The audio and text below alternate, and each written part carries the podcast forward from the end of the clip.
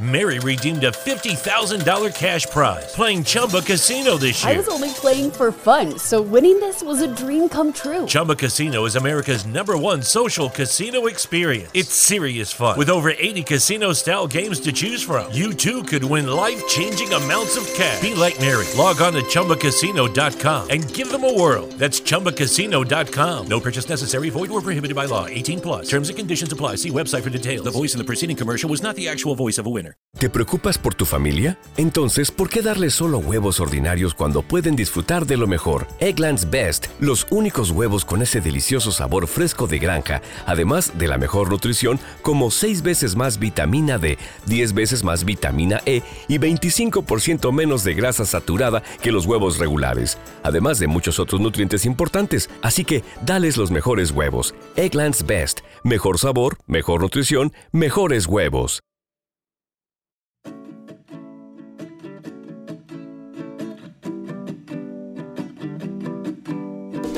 ¿No hay vida en el pueblo? ¿El pueblo es para jubilados? ¿Se vive más entre las montañas? Bueno, vamos a descubrirlo. Bienvenido, bienvenida a Palabras a Tierra, un espacio libre de juicios para hablar de tú a tú, máximo 15 minutos de tomar tierra y poner palabras reales a la vida. Yo soy Natalia y hoy quiero hablarte de las diferencias principales que he notado yo al cambiar del centro de la ciudad al pueblo. Un añito y medio ya de este cambio y wow, Menuda decisión más valiente y más acertada en mi caso. Sí que tengo que avisarte de que yo no era una persona especialmente pueblerina, por eso ahí pues la razón de- del nombre de la cuenta de Instagram. Yo disfrutaba de la naturaleza, eso sí, pero para el fin de semana, vamos, y con eso me valía. Yo, pues cuando llegaba el viernes por la tarde o el sábado por la mañana, pues era la típica que se iba a hacer unas rutitas de montaña, y me encantaba descubrir pueblos, la gastronomía y demás. Pero oye, que no reconocía mm, ni un árbol, vamos, no hubiese pensado jamás que me podría interesar este tema. Lo cierto es que para grabar este episodio pues había pensado en hacer la típica lista de diferencias entre ciudad y, y campo, ¿no? Entonces, en plan pensando sobre un tema, cómo se vive ese tema en la ciudad y cómo se vive ese tema en el campo. Pero he pensado que mejor va a ser más divertido que te lo cuente a modo historia como yo pues lo he vivido. Eso sí, antes de empezar, recordar que cada uno, cada persona lo va a vivir pues de una manera y que cambiar del ámbito rural, uy, rural, del ámbito urbano, perdón, al rural, pues no es como seguir siete sencillos pasos y ya está, y esto vas a ver lo que vas a notar, y estos son los beneficios y estas son las ventajas. Pues no, porque depende del pueblo, depende de todo el proceso que, que has hecho tú para tomar esa decisión de cambiar, depende de tus expectativas, de mil cosas. Habrá gente que necesita X y habrá gente que necesita Y, que te choca A o que te choca B, ¿no? Entonces cada persona lo va a vivir de una manera y bueno, a lo que voy, te voy a contar cómo lo he vivido yo y cuáles son esas diferencias así más, más notables. Lo que yo llamo ahora las anécdotas de los primeros meses, ¿no? Lo primero, contarte, bueno, que mi preocupación infinita, pues va a sonar muy urbanita, pero lo cierto es que era el wifi, tener internet. ¿Por qué? Bueno, pues porque yo también iba ya con miras cuando eh, estaba todavía en la ciudad, de que cuando nos mudáramos y encontrásemos esa casa, pues yo iba a trabajar pues desde casa, ¿no? Valga la redundancia.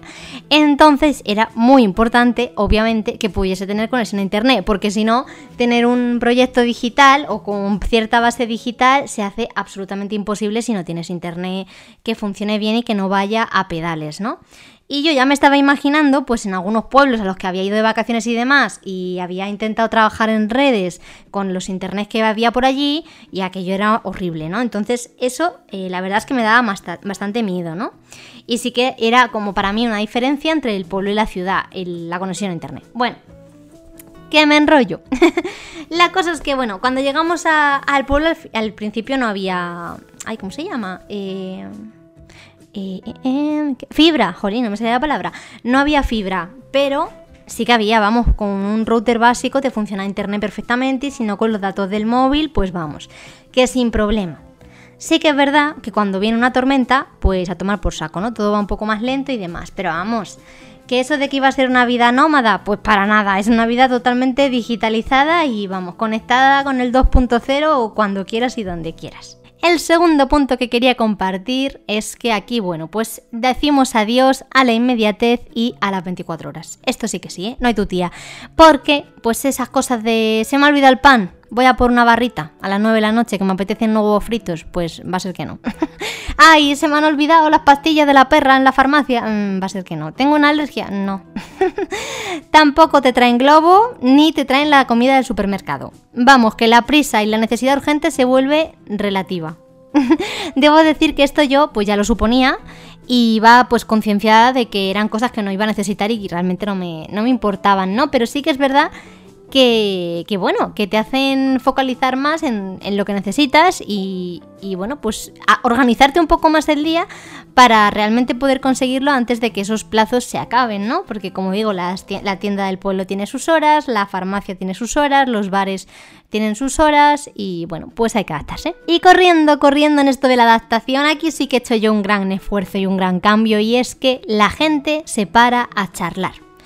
¿Por qué? Yo me preguntaba, yo acababa de llegar al pueblo y yo decía, pero vamos a ver, porque una persona que no me conoce de nada se para a charlar conmigo y me cuenta la mitad de su vida.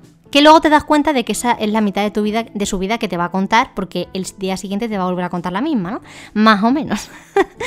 pero claro, yo decía, bueno, pues eh, será que la gente es muy amable, ¿no? Y bueno, sí, puede que la gente sea amable o que haya una relación así como más, no sé, más cercana, más cálida quizá.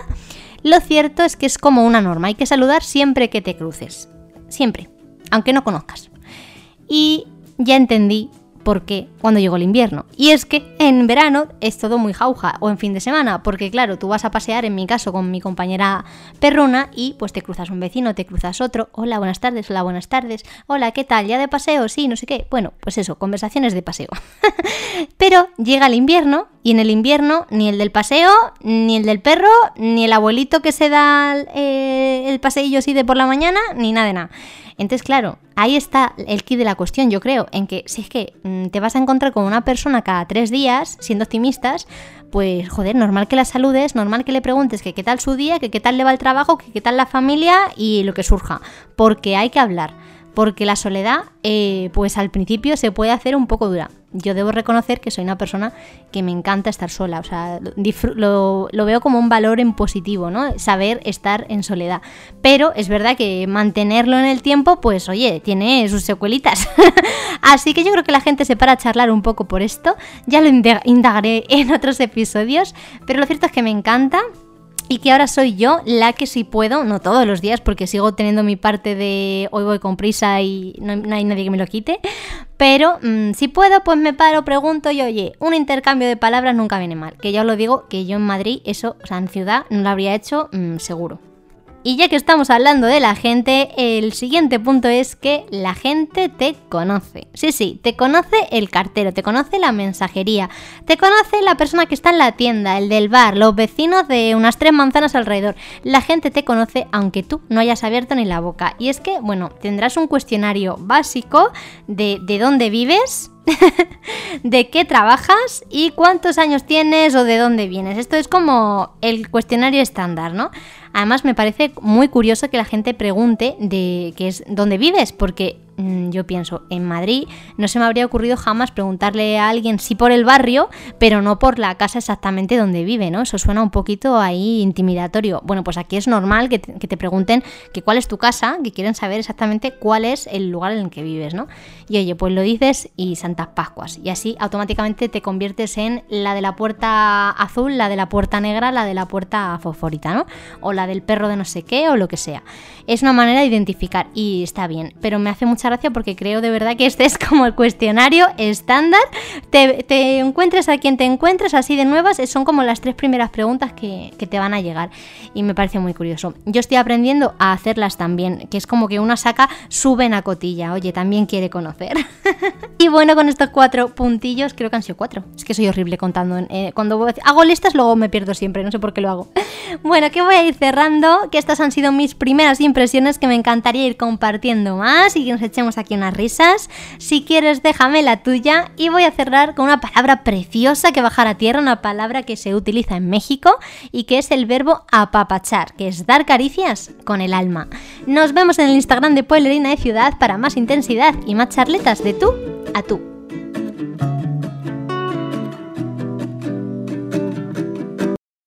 Bank of Clark County has a comprehensive suite of solutions for your personal and business needs. We offer banking, lending services, and wealth management services with the best in class customer service you'd expect from a community bank. Whether you need a checking or savings account, a mortgage or home equity line of credit, a business loan, or to set up a trust or investment account, Bank of Clark County can help. Bank of Clark County. Big Bank Solutions, Community Bank Service. Member FDIC, Equal Housing Lender.